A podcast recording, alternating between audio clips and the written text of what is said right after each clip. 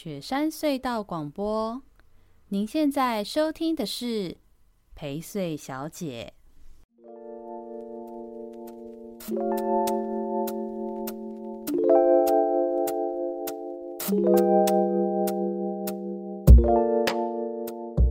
大家好，欢迎收听我们这周的陪睡小姐。那个就是，反正现在是不定期更新啦，我已经不啰嗦了。今天来上节目的依旧是听众，你看我这江郎才尽，都只能叫听众来上节目。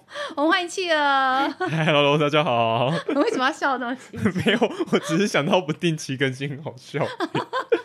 企鹅，大家应该之前也有听过，就是他来上节目的时候聊的议题。然后我记得那一次是聊了一些类似像。呃，高铁啊，高铁或者是苏花、苏花改啊等等这些，就是一些宜兰相关的国家或宜兰县境的重大交通建设相关议题内容嘛。那今天找企鹅来，其实是想要聊这个不不再被热议，但应该要热议的这个题目—— 行人地狱这件事。然后，因为我我自己是觉得，一个题目若值得谈的话，可以再多谈一下。我不论它最近热不热议啦。对，然后其实讲出来，只是因为我们两个都约不到，就约到这个时候，所以说再讲这题。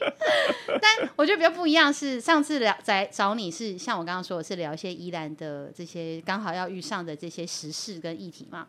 那这次想要专访这个议题，也是因为之前其实没有好好的正式的介绍你给大家认识或知道说，大家可能大概知道说啊，企鹅有个频道。好像也也算一个小网红嘛，蛮厉害的哟。然后对不起，失敬，不是小网红，大网红，网红大大。不要瞎掰好吗？对，然后然后呃，你也是本身也是路权团体里面的干部嘛，或者是很重要的推手、召集人等等等等。但呃，我们有蛮多听众朋友也在跟我问这个事情，就说所谓的路权团体到底都在干嘛？有哪一些都在干什么？哦，就是还蛮多听众朋友很好奇这件事的。然后我就想说，那就从你作为这个切片来认识一下鹿权团体这件事，然后有做了什么，然后又呃大概在干嘛，以及这个议题现在进行的状态等等等等，我们大概聊一下这些东西，这样子哦，可以吗？可以啊，没问题啊，没问题啊，没问题啊，没问题啊。然后怎么脸色骤变？没有没有没有骤变，没有骤变，没有骤变。还是这第一题就很敏感嘛？就鹿权团体在干嘛？鹿权团体有没有派系啊？这么多鹿权团体，为什么会这么多鹿权团体？没有，应该也。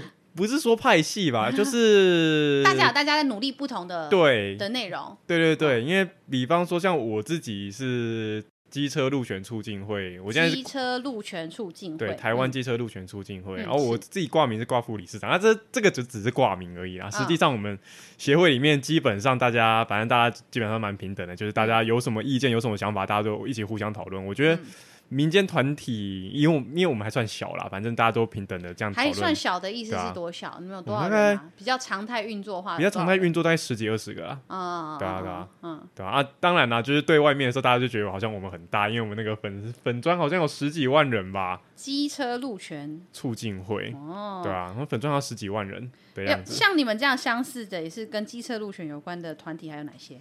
嗯，比较像的，我还有一个是台湾交通安全协会嘛。嗯，对，然后再来其他的是一些还没有还准备要立案，但还没有立案，因为像最近谈的比较热门的是那个行人路权的团体，对，嗯、那但是这个就只是目前都还只是团体哦，所以其实有不同的用路人的路权团体，对，行人的。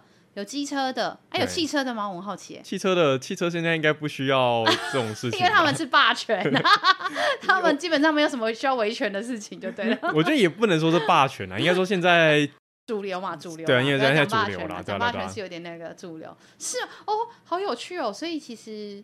一般的自小客车，那有那种什么大客车的的路权团体啊有吧？有大客车那个就比较不算路权团体，然后那个是工会。好，我们今天那个，我我觉得介绍一下，不然我怕那个场外那个人会憋死。我们今天现场有一个场外的那个这个声音，场外人士，我说。什么什么？你刚刚说什么？你刚刚说了什么？你这声音应该录不进去吧？我知道，我知道，我知道。哦哦哦哦，OK OK，好。这个常会人士是这个。自我介绍吗？你你要自我介绍吗？来来来来来来，大家好。那哎，你来来来来。大家好，大家好。那个前罗龙镇县议员落选人六号，请各位自己去 Google，谢谢。什么东西？你觉得这要介绍这个身份，你应该把握机会介绍的是你的早餐店吧？哦、对、啊、对对对，对 那个介绍那种落选身份干嘛？欸、马上靠过来，对对，那个现现现早餐店负责人这样，在在那个南昌街十一号，在那个很有名的一间罗东的那个卤味店，烟熏卤鸭喜路，yes 的对面。隔壁也是一间很有名的炸鸡店，我真的不知道为什么开在这些有名的店旁边。就地下道上来那边。对，地下道上来那边。在我们莫名被你工伤了，人家要付钱。发票等下寄给你们。笑死！啊，今天那个方翔啦，欢迎方翔。大家好，我是方翔。对对对，因为方翔跟那个企鹅大家都很好，然后也都是路权团体的好伙伴吧。其实说汽车，汽车也是有啊。汽车有吗？汽车，但大家汽车比较像是都是从那种计程车工会或是那种大车工会一起去处理这样。哦，像我们家以前是游览车公司啊。哦，所以啊，可是他那个是不是比较是工会？他是工会啦，路权这件事情。但就是他们就是包在工会里面去处理啊。像我们他们，因为机车它没不是一种工作嘛，或是那种重机跟脚踏车，他们不是一种工作，是是是，所以他没办法用工会的方式去做这件事情。但因为其他大车啊，或是计程车这种，它就是可以包在工会下，因为它这种就是有点连坐，你知道吗？因为它就是这种车种，它如果处理到的时候，其他车种就会受益这样。哦，对，相关的车种，所以事实上，在路权路权这件事情的争取概念上，还是比较多是行人跟机车，是吧？应该这样讲啊，就是现在在讨论这些东西，主要都是讲假设是一个弱势用路人的角色。来去讨论，嗯嗯，对，那所谓的弱势用路人，就是其实是在路上比较容易因为因为道路交通事故，然后比较容易受伤害的一方。哦，啊，所以这本来就是比较是肉包铁的这票人，比甚至没包铁，就是肉身在路上，就是行人。哎，其实如果行人肉包铁的话，代表要什么？安装了心脏支架吗？我 们我们不用深究这种 民俗的称谓，好吗？好不用深究这种事情。对啊，那那。这样子，其实事实上，现在的这个行人地域的这个议题，跟机车的这个呃机车路权促进会或什么的比较没有关系吗？我觉得也不能算是没有关系啊，因为现在其实有时候谈那个行人的议题，谈到后面可能有时候会说什么，哎，为什么机车要停在七楼？台湾就是机车太多啦，机车乱象啦，对，为什么停人行道？机车啦，这样子。机车就是都是累的错、嗯，对，就是还是多少会一起讨论到啦，嗯嗯，对啊，那你说机车停骑楼，机车停人行道，当然有时候是因为。当然是过往习惯去造成，有过往规划造成的嘛。嗯嗯。等于有时候我们人行道上面可能有什么行道树，然后行道树跟行道树中间的有一些人行道的空间，其实行人平常也不会走到那个位置，嗯、所以以前政府就会习惯说，那我这个地方我就干脆画成机车格好了。嗯。那骑楼也是一样嘛，有时候骑楼那个柱子跟柱子中间的这个位置，其实行人也不太会去走到。嗯。那就可能想说，那就把骑车放在上面，但是它衍生到现在就会变成说，因为机车为了要上人行道，去停在人行道上机车格，机车为了要上骑楼，去停在骑楼里面。哦，那个过程中。对，过程中就一定会压到行人的空间嘛。嗯，就是我机车停好没事，你人走过去也没事。可是我机车要去停好的过程中，就是会噜噜噜噜噜在那个人行道，慢慢贴起来，撸撸撸撸撸，就是那种专行的人行道。然后骑过去，按着人就要闪来闪去，然后我再钻进去。车子牵出来的时候也是，也要那边闪人这样子。对啊对啊对啊。嗯，而且法规上面还规定说什么，机车如果要真的要停人行道，要停骑楼，还要用牵的。那就想一件事情嘛，到底谁会真的用牵的啊？嗯，对，我好像就没有这样做过，自首。我对我从来没有哎，我只有签下来的时候，就是因为我在我如果停在人行道上机车，然后我又是直接你知道就停，然后对着就是车道的话，如果想要懒多一点，就是启动，然后直接哎，其实我也没有牵哪个，你 就直接撸一下，油门发一下，录一下就撸下去了，咚咚咚咚就撸下去这样子。对耶，谁会谁会牵机车啊？对吧？就是我我有看过啦，在台北真的是比较优秀。我有曾经有看过人家这样签，对。台北的比较像是他要过那种路口，有没有？他直接用签的直接直接走斑马线，超多。对对对，就是唯一他会符合他那个规则的时候，他直接用签的过那个斑马线，他就不用两段式这样。没有那个，因为法法官法院曾经有判例。就是他直接发动过去判罚，然后呢，他就是熄火牵过去，然后原本警察开罚，然后最后最后上行政法院的时候，法官认为这样是属于行人，所以不能罚。对啊，对啊，他只要熄火了吧？关键熄火，没有他熄火。因为我知道有一些阿北会懒惰，就是他想要这么搞，但是他却没熄火，那就是就是还是机车。对。但熄了火就是一个手上的东西，对，类似行李箱的感觉，超级大型行李箱。台湾真的是一个很荒谬的地方，就是这些。那。你你是怎么开始去？就是因为方方翔跟这个妻儿都很年轻，你们俩同同年嘛？对，我们就是一个未满三十岁的。快，将近将近，四舍五入都三十了。OK，你要宣传你这礼拜生日吗？没有不用，你这一上的时候我生日已经过了吧？他嫌你剪太慢了。就是大家可以说，就是方翔生日快乐，去去他们早餐店消费，跟他讲生日快乐。谢谢大家，谢谢大家。哎，那你生日的时候要不要做一个蛋糕啊？做蛋糕不用。做活动，我以为。做活动。今天老板生日，全饮料全部扣五块。没有，就就直接在门口挂一个扛帽，上面写周年庆啊！就今天我生日，来电赠送老板的一个微笑，这样。你在哦门口挂了杨仿祥大德千秋圣诞，这很像那种生日被整，你知道？大学生。好，我们扯太远了，来讲回来。我是要问，我是要问企鹅，我是要企鹅说，那你是怎么开始参与路权团体这件事的？就是你两位都蛮年轻的嘛，虽然我也是常被这这类型的问题啦，然后就说哇，我怎么会开始参与政治干嘛？但一定有一些原因嘛，包含仿翔，你也有在一些路权的团体或系统里。对，那你们怎么会特别是去参与，而且是机车族这样子？我自其实我自己最早的话，其实我是搭大众运输为主的。嗯，对，因为我高中的时候曾经画过一个叫那个大台北公车路网全览图，反正它就是一个公车路网图，然后是包含台北市跟台北，哎，现在变成新北市的一个公车路网图。哎、嗯，没有画出来的时候，那时候就已经升格了。嗯，好，不重要。然后。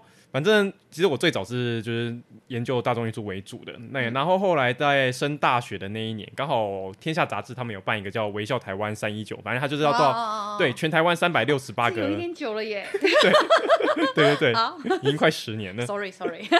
对，全台湾三百六十八个乡镇市区，它都会放印章，然后就是然后每个乡镇市区里面可能都会有几间几间店，对，然后反正就可以去收集。那这个东西呢，在大在大台北地区可能都还好，就是反正那些店都交通还蛮方便。我搭公车基本上都会到，对，有些地方可能没有捷运，但是搭公车基本上都会到。然后如果在台中啊、高雄啊，还还勉勉强强，对啊，在宜兰其实也还勉勉强强可以，对啊。但是出了这些县市之后，基本上那个它的那个店的位置，基本上很多都是连那个大众运输要搭，可能都很难搭到。对，可能班次呢一天可能就两班三班，所以搭过去之后要怎么回来不知道。那不然呢，就是说呢。呃，可能是甚至连公车路线是完全都没有的，嗯、对，那这种地方我可能就是一定要骑机车嘛，嗯，对，然后就骑机车之后发现说，哎、欸，我们台湾交通规划真是莫名其妙，对，很优秀，很优秀 啊，尤其又是因为我汽车驾照跟机机车驾照是同一年考到的，哦，所以你会同时是一个就是开车的用路人跟骑机车的用路人，对，那就更感觉到这个机车的弱势，或者对，你会觉得机车的那个规划就很奇，因为我最早开始我真的觉得为什么我左转要两段是左转。所以，我就刚刚正想要问你，就是那你作为一个机车族，你比如说你呃最一开始很有感，或者是很讨厌的事，所以是这件事情吗？我到最开始，我觉得大家骑机车最开始应该最反感的一个是两段式左转跟那个进行机车这两条。那我觉得在宜兰比较还好，因为宜兰进行机车的比较路很少，对。但如果在台北的话，就会发现真的是多到爆炸。我妹以前还在台北上班的时候，然后她那个机车就是只要收到红单都会寄回家。他很常在那个和平路不知道几段。然后就是他可能赶上班，然后一直被拍到他骑在进行汽车上面，大概至少被搜了三四次以上。对对啊，尤其在在宜兰的话，不骑进行机车那个车道，就是不骑内线的话，可能还好，因为外侧其实相对单纯。对对对，对。但是在台北，你不骑，对啊，很容易要闪公车、闪什么车、闪什么东西，你就就靠过去一下。对啊。然后科技执法就就就再见了。那啊，那但是我开始骑机车那时候，台北其实已经开始陆续在涂销进行机车，所以其实我觉得台北还好，那个是真的到台南到高雄就会觉得。这真的是荒谬至极。好，那现在叮咚叮咚，我就来发问了。这就是普遍有蛮多人的一个疑问：取消进行机车这件事情是好的吗？汽车跟机车不是本来就应该分流吗？我机车跟汽车哪开做伙，还不是那不是开车会那塞车哪塞塞赶快弄的呀，没是警危险吗？什么的，就是这个要怎么解释？这个的话，其实啦，如果理论上来讲，如果是汽车跟机车完全完全分流的话，嗯、确实效率会提升，然后安全也会提升。嗯、是对，完全完全分流。但所以说，这个前提是什么？就是呢，我机车可能全部都在外侧车道，所以外侧车道连汽车完全都不能进来。你公车要停靠站，不好意思，哦、你你公车不要来我路边停靠站。你公司你就在路边，你就在路中间，我可能帮你设一个分隔岛，然后你就在上面上下课。嗯、对，如果是完全完全这样设计的话，OK 没问题。嗯、对，因为这个理这个确实理论基础没理论基础是真是 OK 的。然后呃，之前相关的研究也是研究出来是没问题的。嗯、但是问题是就在于说，台湾的道路环境基本上不允许这样做。这样分嘛？对啊，不可能这样分啊。最一开始我听到你这样讲的时候，我心里在想说，那么黄城环环镇道路就隔得很好啊，快慢车道隔得很好啊。可是你刚一讲，呃，不对，因为。环镇道路的慢车道，汽车还是可以开。所以假设今天把环镇道路变成汽车只能开在中间，就是快车道，不能进慢车道，就就是这个意思了吗？对，如果是这个意思的话，那确实在安全上面会有提升。可是这样子，那些汽车根本不能靠靠边的耶，没有办法停车，没有办法干嘛的？对，怎么可能？对不对？所以这就是问题。所以说，在我们如果完全无无法完全达到完全的分流这样的状态下的话，那其实就是要反过来，那就是必须要完全的混流。嗯，因为为什么要完全反过来的原因，就是在于说，因为我汽车势必一定要停到路边去，势必到路口要右转。对，那在这样的状态下，如果说我机车都还是一样靠在汽车的右边的时候，那汽车本身就很难去靠边停车，很难去靠边去右转嘛。嗯，然后这时候反而会让交通上面的那个交织点啊，嗯、有一个交有一个名词叫交织点，所以就变成不是车辆类型的分流，对，是车型方向的分流。对，对对，我要直行的车，我都是在中间或靠内侧的车道；我要右转或是靠边停停车的车，我都开始进，我都开始在最外侧车道，是这个意思吧？对啊，对啊，对啊。哦，所以这个确实是能够改善一些交通状况的吗？现在是有研究发现这些呃，目呃，根据台北市他们在前十年，因为就是我刚才说嘛，就是台北市大概从我十年前，哎、嗯，还没到还没到十年，就是开始考到驾照到现在，嗯、其实陆陆续续有涂销进行机车，然后他们研究发现说，其实涂销的路段其实大部分是有改善的啦，那个路况是有改善，嗯嗯嗯，嗯嗯，所以这样子其实好像听起来确实是值得呃调整的一件事情。是是是，那两段式左转呢？两段式左转的部分的话，那目前来讲，因为其实台北市也是做最多，但是台北市针目前针对两段式左转还没有一个比较完整的统计数据报告出来。但是，呃，根据我们得知的侧面消息是，都至少是没有明显恶化啦。嗯嗯嗯，对啊，嗯，了解。那至于两段式左转的部分的话，台北市之前的，因为有有一些路口是这两年开，就是陆续才。图才让机车可以直接左转的，然后研究下来发现说，大概也不能说研究啊，反正统计下来之后，发现大概三成的民众是会选择直接左转，那另外七成就会选择是继续两段式左转。对啊，如果可以直接左转，我觉得就是，嗯，我我自己就在想说，取消进行机车这件事情，可能在台北很需要，在宜兰还好，可是取消两段式这件事情，我就在想说，在宜兰应该蛮多路段需要取消的，比如说像。呃，因为我住比较罗东镇南边嘛，就是灿坤的那个路口嘛，新东路跟南门路的那个路口，嗯、我从小都这样，就是当我从南门路，也就是医院方向往这个灿坤方向开骑或开车，尤其是骑车，那我差不多过教堂之后，就差不多快到那个路口了嘛，我就要开始，我就会自我我我也印象很深刻，我妈妈如果骑机车载我的时候，我们都这样做，我妈就会开始往内慢慢切。然后我们就会直接切到在内车道，就直接准备转了。然后一绿灯，我们就左转过去，左转就到这个东光国中前面了。这样子，就是那个路口哦。我就想说，大概这种等级的路口，我觉得可以机车能够直接左转，其实是相对方便且不混乱的。那这种等级、这种路宽，我指的是路宽或呃车流量的路口，在罗东镇就好了啦，蛮多个都是这样的吧，对不对？那可是应该有好几个，事实上都要两段式左转，对，所以那个这个，哎，我们来问一下这个议员落选人，啊、早餐店老板，就是罗东镇是不是像我说的有这几个？其实他制造那个、啊、道路设计规范啊，他只要是四双线四车道，他就是内侧如果进机车，或是它外侧的话优先到，它就会要求机车去做两段式左转。那其实罗东大家都知道，全台湾最小的乡镇，那个路其实不可能多宽，你知道吗？哦哦哦哦，就是完全是你，你比如说不要说像那个灿坤那一条，对，光罗高之前我们上次选举有要求政工所去处理的那个，是就是在罗高，在那个要打广告嘛，在那个不动产前面那边嘛，嗯，嗯，它不是一个人行道，然后是个 T 字路口，但因为那边是环镇道路的，就是四车道了。规格，他那边那条是个 T 字路口，就是说树人路出来那。哎、欸，对对对，然后出来那个地方，它很好笑，就是那边那个有有一个待转小小微非常奈米的待转区。哈，它的待转在哪里？T 字路口，你知道你连你都不知道？那个不动产前面那个看起来像停车格的那个。意思是我从、嗯、我从树人路骑车出来，我想要左转上公正路的话。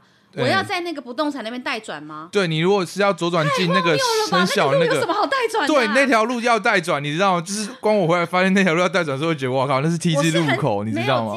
有骑机车在那边的机机会，因为如果我在那附近，大概都是开车。对，因为在因为刚好是我家的生活圈比较远的地方，那个地方是开车。那个地方是要待转。注意过去那个要待转。然后后来有涂销了，而且那时候很很常被人家误会是停车格，你知道吗？对啊，好好笑哦，就很好笑，因为因为为了待转，其实有很多待转格画的很很荒谬，然后很小。很小，很像停车格这样，所以就 尤尤其是那一条路，你像 Seven 那边啊，罗高那边，其实附近边边都是停车格的时候，那个待转区很常被拿来当停车格用，非常的荒谬。就就是有时候因为你的道路规范，它是要求你一定要这样去做，所以你有时候这些地方的这些行政机关，他就必须照着这个去做。嗯嗯嗯，但其实这是我觉得是各地的这种交通局啊，像县政府交通局，它可以去灵活去处理的啊。因为尤其像罗东，它完全是没有必要说要直接要。要求机车强制它一定要两段式左转，因为我们路宽都是不宽的、嗯。而且有一些两段式左转的待转区，其实都在直行车的车道，对，因为我们行经的路线路很小。对，我觉得那个就是有点是带状区，就是我为了带转，我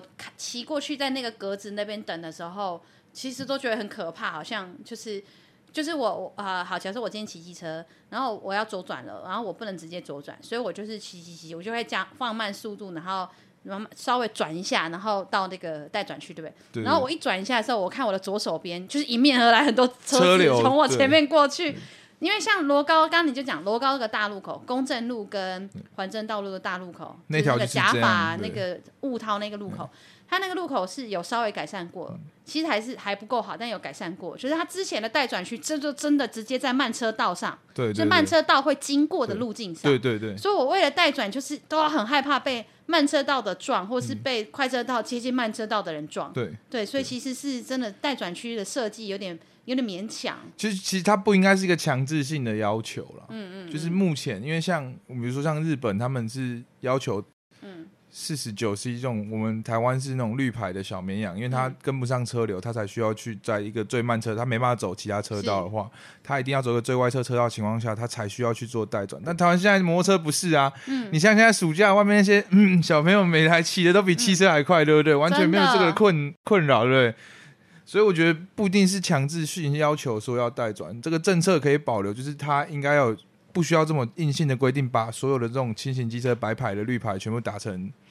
同一种慢，我们就是我们法规上所说的机慢车了，嗯嗯嗯，因为时代不同了，以前可能是这样了，老车可能真的是。而且其实仔细想想，比如说像我们就继续以刚刚讲的这个罗高的公正路哈，就是雾涛跟呃甲法的那个大路口，甲法跟三间两间雅马哈啊，对对对，yes，那那个大路口哈，以前是三间，因为它有，尤其是有左转灯的路口。事实上，如果机车要左转，就直接跟着左转灯的号志，大家整个车流一起左转。其实我觉得反反而比较安全呢。它会比较都都比直行的时候，对我们直行到一半，然后我要瞬间去靠一下去停那个待转区来的安全，因为那样路况反而比较多哎。主要的问题是你汽车要右转的时候，它必须会入慢车道，嗯、就是只有机慢车可以走。是是那通常慢车道它是比一般的这种外面这种正常的。常规车道来说，它路幅比较小，嗯、就会变成说，你当所有这些机车流量都塞在这些小路幅的慢车道的时候，你又要让右转的汽车去的时候，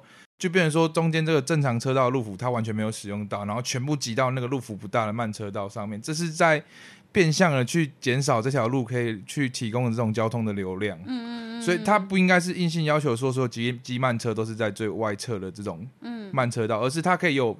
像其实就很吊诡啊！我们那种我们玩车，我们之前玩车都常常说两百四十九 CC 慢车道，两百五十一 CC 快车道这样。而且啊？你们的车差两 CC 就就是一个快车道一个慢车道的差别，就是我们的法规规定就是很这样，它是以这种 CC 去看就会很吊诡，那就会造成这种我们道路上的使用率非常的糟糕。嗯嗯嗯，对，应该以车子的实际状况对去做针对跟调整。对，但我这我不好说，其实我。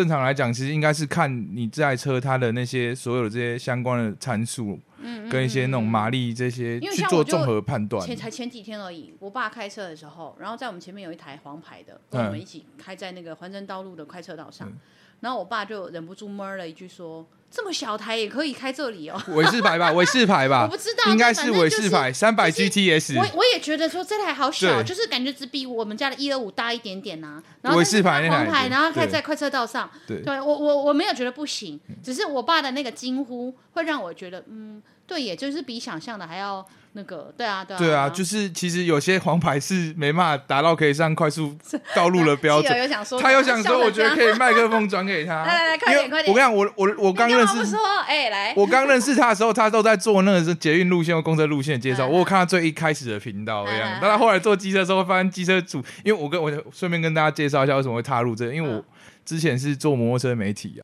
但。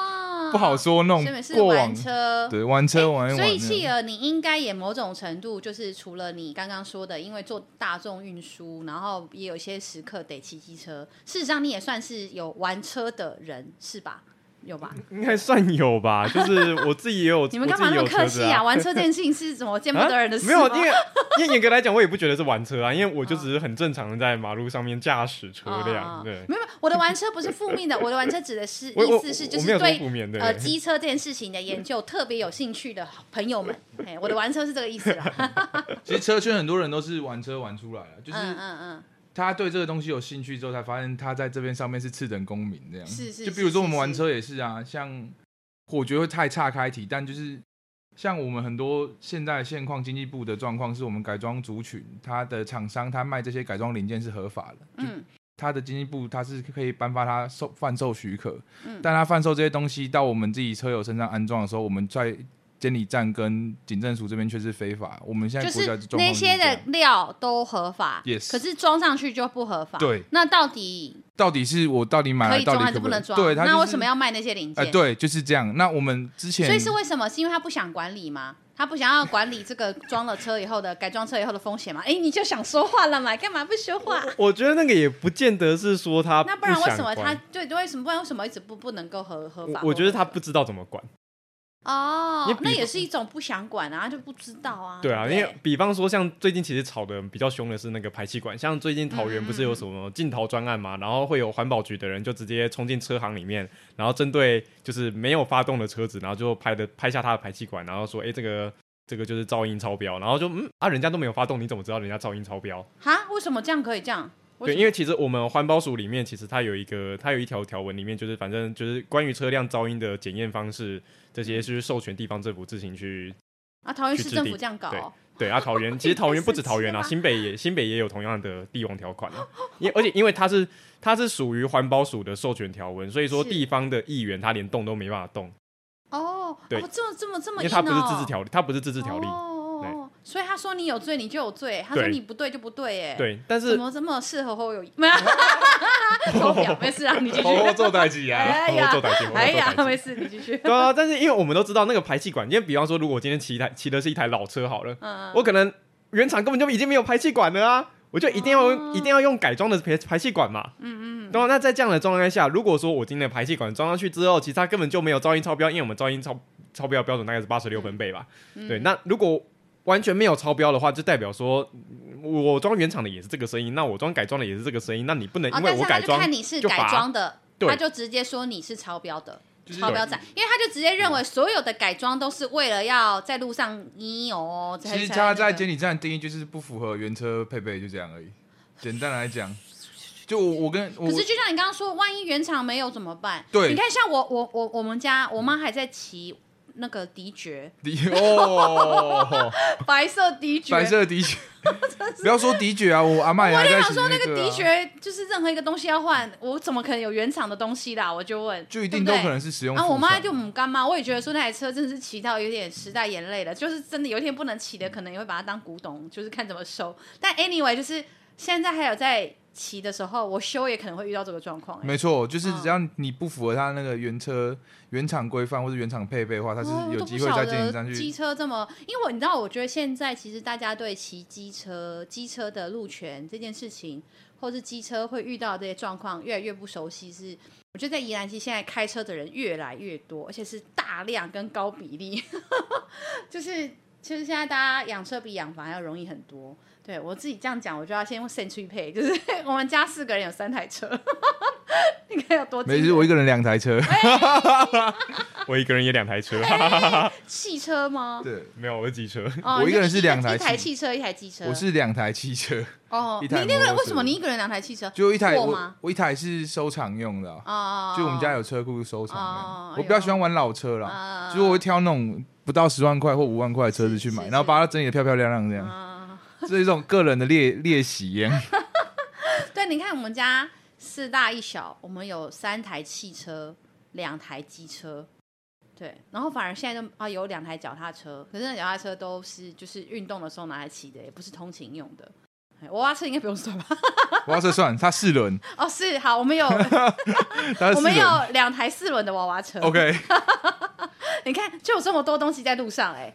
哎、就是你看，像我家，我家巷口有一个跆拳道馆，然后过环镇道路之后就是全联，哦，一天到大家都知道我家在哪，算，有谁不知道？总之呢，就是我我女儿很常，就是呃晚上我们都会带她出去散步一下。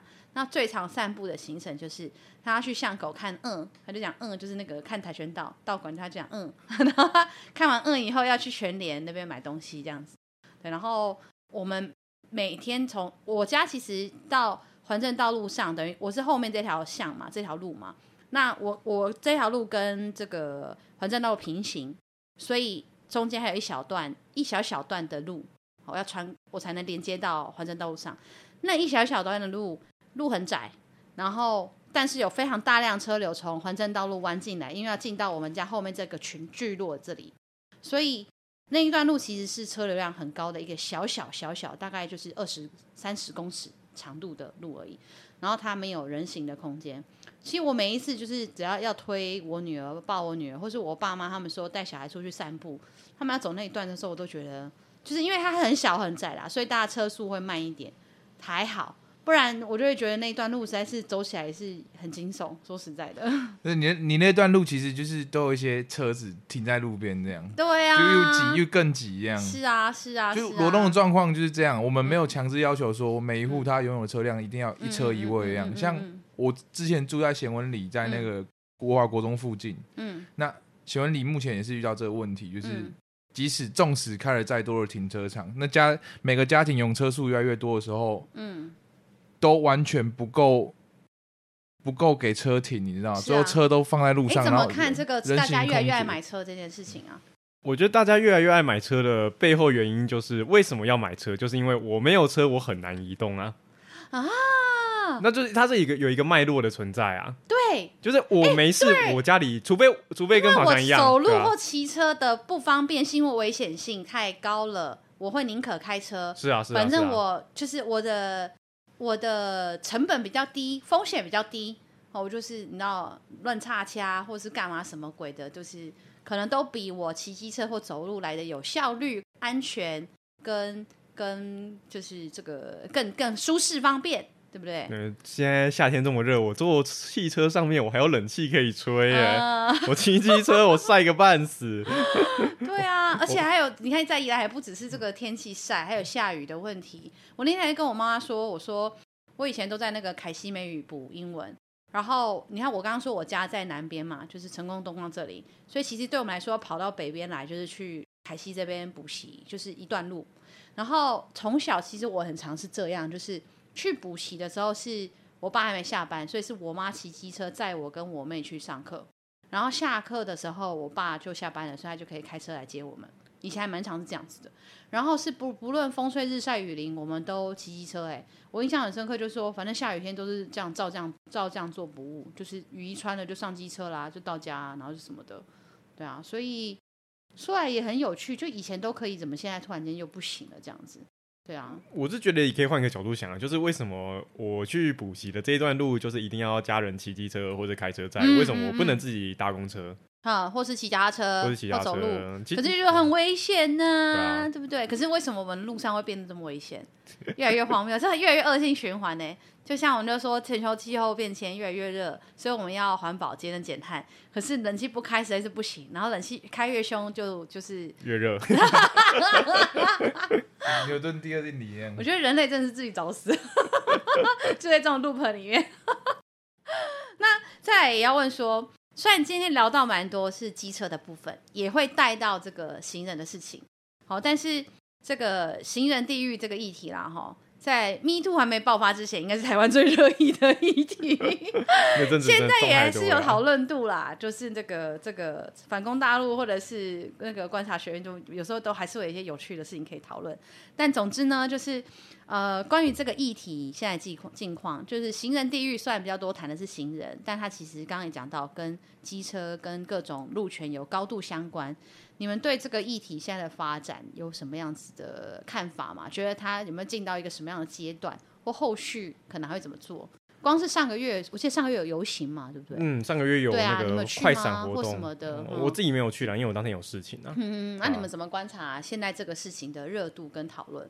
我自己会觉得说，其实有这个热度起来当然是比较好的，因为毕竟过去在讨论机车的时候，其实很多人就会只会说啊，你们机车怎样怎样怎样啊，所以。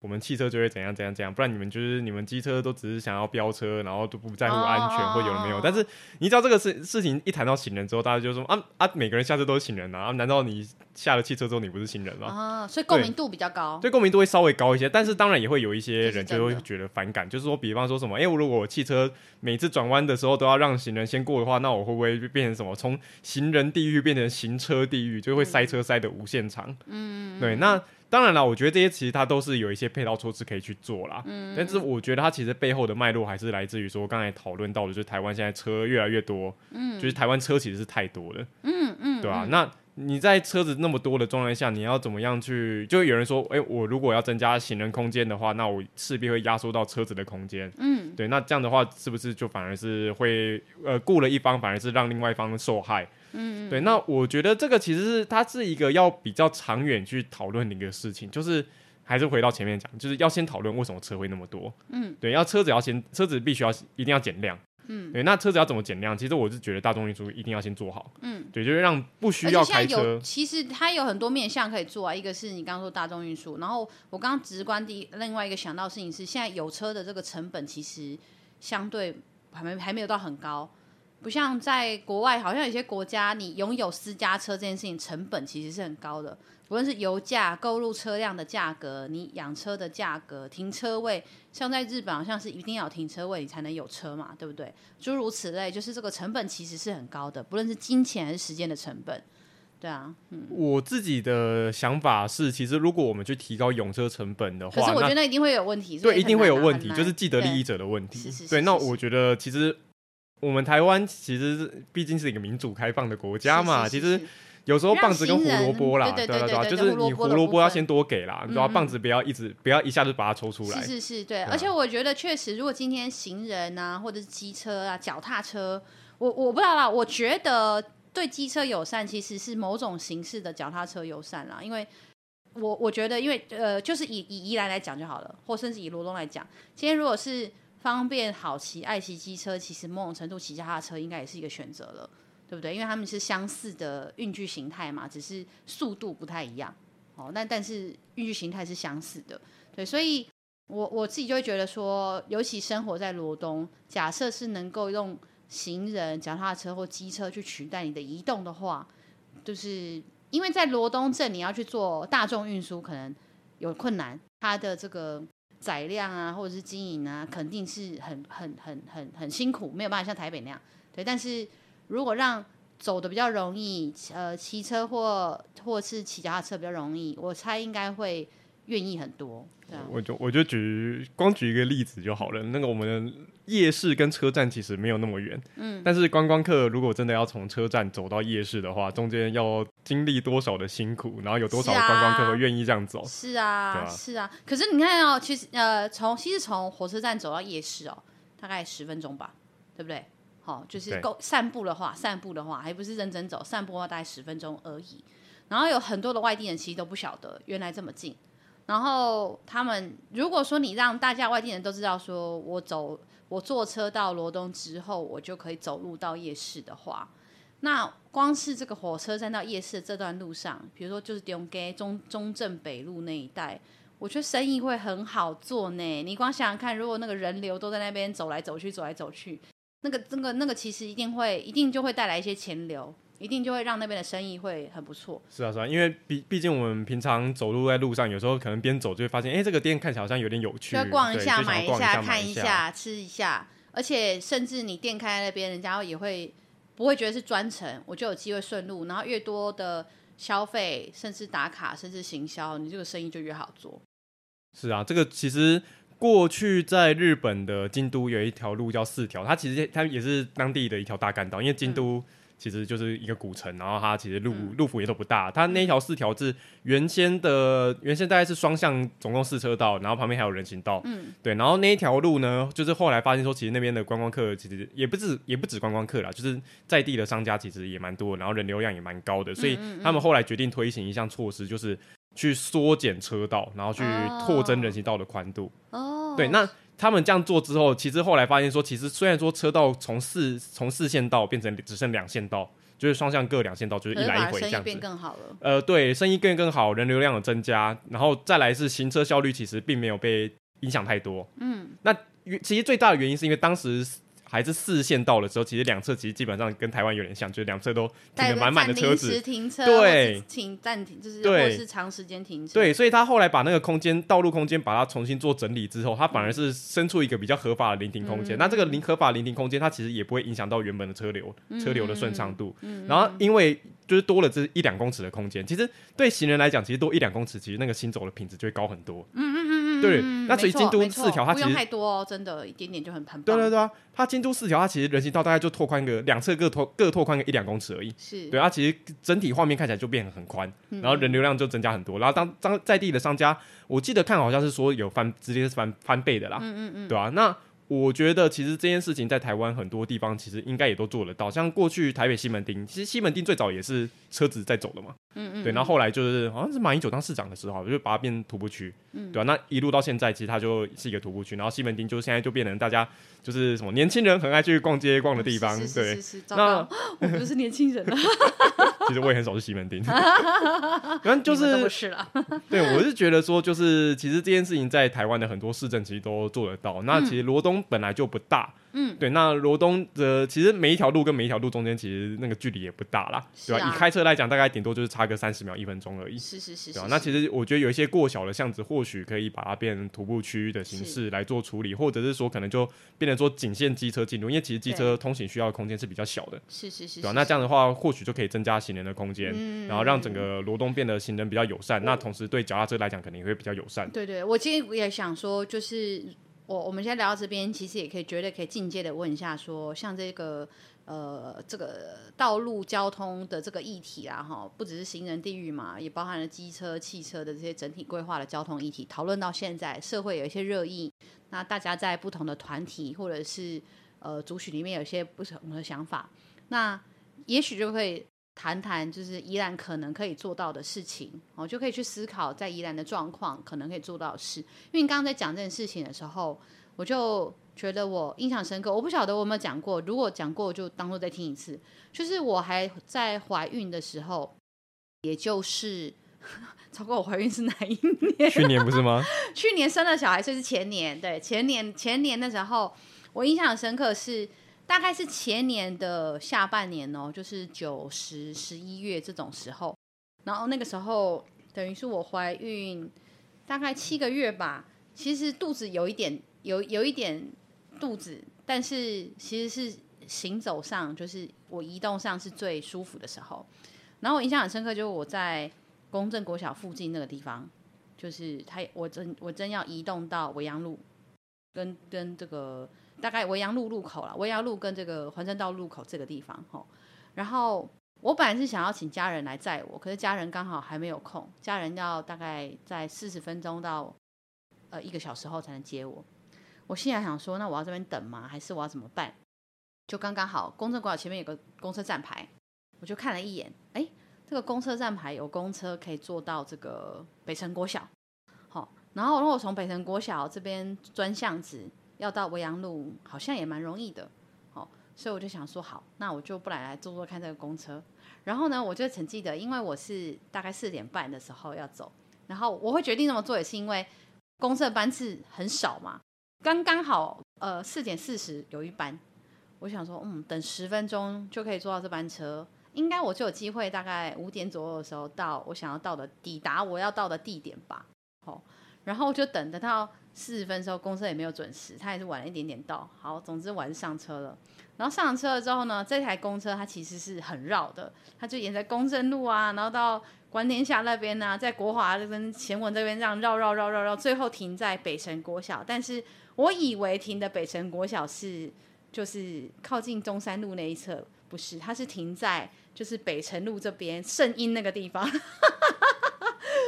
发发而未啊！我真的是不知道在冲啥，然后而且停在那边的时候已经五点十分还是十五分了，然后我再从那个地方开始走路，而且那天下雨。就是重点是因为下雨，然后我看所有人都觉得很害怕，想说这孕妇疯子嘛，神经病，给我来坐什么公车？我想说奇怪，我不能坐公车吗？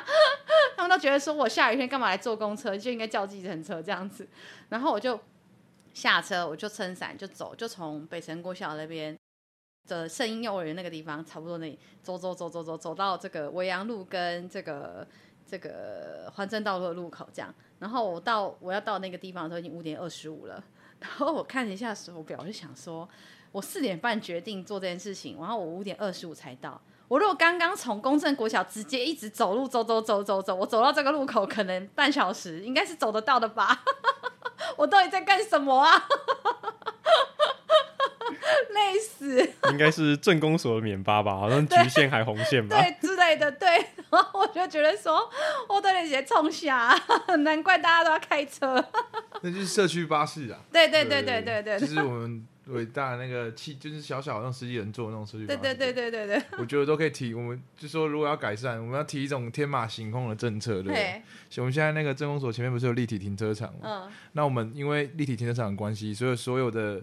大家都有一个卫星都市的概念啊，就是通常最密集的交通应该是要越往都市外扩，对不对？嗯。但我们罗龙镇是反向，我们是逆卫星都市，所有的车都要往那个立体停车场挤，这样，因为所有主要的停车场都在罗龙镇公所附近。是是是是。那我在这边就提一个，大家也听听就好，但也可以想想有没有可行性，就是我们就把镇公所那一块划成那个无车区，全部就是徒步区，然后把所有停车场全部放高尔夫球车。让所有懒得走路的人，我们就点对点接送，这样。然后比如说到火车站，你到夜市，你不想走，没关系，我们镇公所派高尔夫球车过去，一车一个人收三十块，对镇公所来说也是个规费收入嘛，对不对？啊，十五块啦，十五块。啊，杀价，你看，证明证明免费啊，证明五免费，证明免费嘛，反正这种取之于社会，用之于社会，那。对镇公所来说，又是一个规费收入，然后我们又能解决同时车辆全部要往我们市中心塞的问题嘛？啊、对不对？然后再来就是你懒得走路的人，他又有高尔夫球车可以搭，就跟我们那个博爱医院还有圣母医院一样，遇到嘛？你看，像我，我也是好手好脚的人，可是因为要是下雨天，而且我又是孕妇的时候，对，你会想你需要对，OK 啦，修啦，哎呀，对啊，对不对？我们。提供大家一个思考的可行性，不要什么是说啊，什么就筛检没关系，我们就政府自己来做，对啊，嗯、其实也是我觉得可以实现，因为你说那里好了，认真讲，那立体上也是战略性的建筑啊，嗯，它未来的存废对罗龙镇来说也是很大的提。然后其实这个早就讨论过，就是罗龙镇其实早就应该要把现在市区里面的一些停车场。要要把市区减压，你就是要挪出去，让他们走进来或接驳进来。对对，对。然后或者是让他们的出入口，车辆的出入口是在更外侧一点点的。比如说像公正国小的那个出入口，现在是来不及改，不然他如果是在公正路这一侧就下去，是就会更好。对。不需要再右转到那是民权路吧？就很小条的那个路那边。不是不是，那个是啊中华路中华路就不需要再右转到中华路上。好，诸如此类。然后你看，又是从中华路出。他出了以后就要去民生路那边转，因为民权路那个地方就易顺轩那边就挤爆。对，所以就而且主要是那边。镇公所附近就是这种旧城区的路，就是超级小条。对啊，对啊，他可能就是只适合我们。所以其实应该都要让大家是更好走的。嗯、你让大家更好走，其实我你看，像我就我就回想，当时我为什么不会想要四点半的时候我直接走走到维扬路口？我为什么不走？为什么还想要试试看坐个巴士？哎，我不是没给稿，想说啊，来检视这个 巴士如何？就是因为我我比较了一下这个各种成本。就是我坐公车，虽然我完全不熟，但我要花的时间成本，跟我走路到那个路口的的安安全成本，我是个孕妇嘛，我就觉得说，哦，应该是前者我比较负担得起，然后而且我 suppose 我会花的时间应该不会那么多，就没想到我还是走很多的路，然后会花很多的时间，对啊，因为你那种路，你就是跟车一起走在一起。如果说那个整段路，就是我从公正路，然后甚至走到环镇道路上。你看，其实我我那天以我的路路径，我超单纯的，我就沿着公正路走到罗岗那个大路口之后左转，我就继续沿着环镇道路走，我就到环镇道路跟维扬路路口啦。可是你看，连这么大的路段，我光想我都觉得，我作为一个孕妇，我不想走，因为我觉得我一定会，尤其又下雨，我一定要闪到路上去，嗯、我的人行道或骑楼一定会有状况。对对，所以其实真的是你你让大家在这件事情的成本。消耗可以降低，是还蛮重要的一件事。对，所以就支持高尔夫球车计划。我只想问一件事情啊，就是刚才说高尔夫球车如果给证明免费搭的话，那车上会不会发营养午餐？不会，他宣传，需要宣传，对，不是他会让你贼掐编辑，所以对不起，你看我们，难怪我们都落选，因为我们还在收到三十块，来加弄贼掐编辑，加编辑，贼掐编辑。我难怪我们都落选，真的，真的是检讨一下吧。我们提那个什么解放，说什么啊，东西向公车一定要增加，什么南北向可以开始砍，没有用，人家看你营养午餐免钱，票就按下去了，好不好？对啊，早知道那时候讲没有，不要羞辱宜兰人，好吗？不是林姿妙棒，是民进党自己不检讨。哦，这个是会剪进去的吗？最近怨气很深，还好这边只有一个党员而已啊。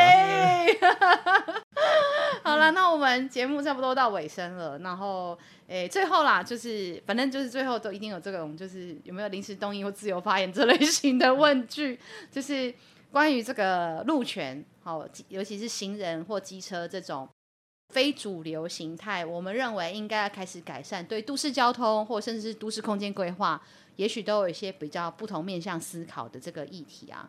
两位都本身是用路人，然后同时也是这个倡议团体中的的参与者，对呢？还有没有最后有没有什么想要觉得可以聊聊、谈谈、补充，或者是想特别再分享的、印象深刻的事之类的？我我自己是觉得啦，就是说我们其实每个人，就是前面讲到，每个人下车之后都是行人啦。是。那其实这个行人，尤其台湾现在又是高龄化，然后少子化的一个社会嘛，嗯、那。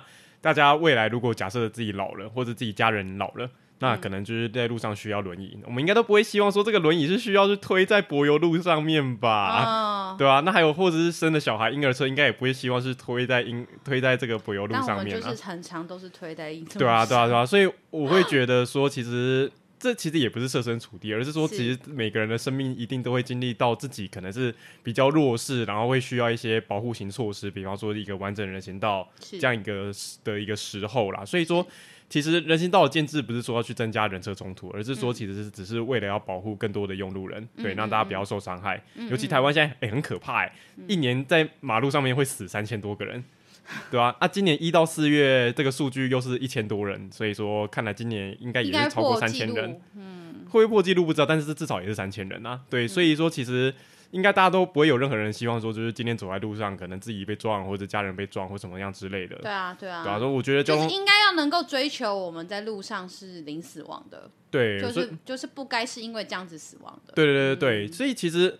我觉得啦，其实我们台湾的交通其实还有很大一个方向可以进步啦。那我觉得这个进步其实也不是说多困难，而是其实有时候就是可能是硬体设施稍微改一改，对。那有时候其实你说你说说什么？如果我把路幅缩窄之后，会造成我行车不方便或什么样之类？嗯、其实这个不方便，其实最后造成也是方便啦。因为其实行车、嗯、车道缩窄之后，如果换如果你今天开车觉得稍微不方便一点，但是变成你要走路的时候，你就会觉得说，哎、欸，我走走路变方便了。嗯，对啊，其实每个人都会有这个角色切换的过程啊，就是我可能上了车可能是驾驶，可能是乘客，那我可能下了车就一定会就会是行人，是啊，对啊，我觉得这些措施把它做好是比较重要的。嗯嗯嗯嗯，好啊，我觉得这确实是非常有道理的事。然后，当然。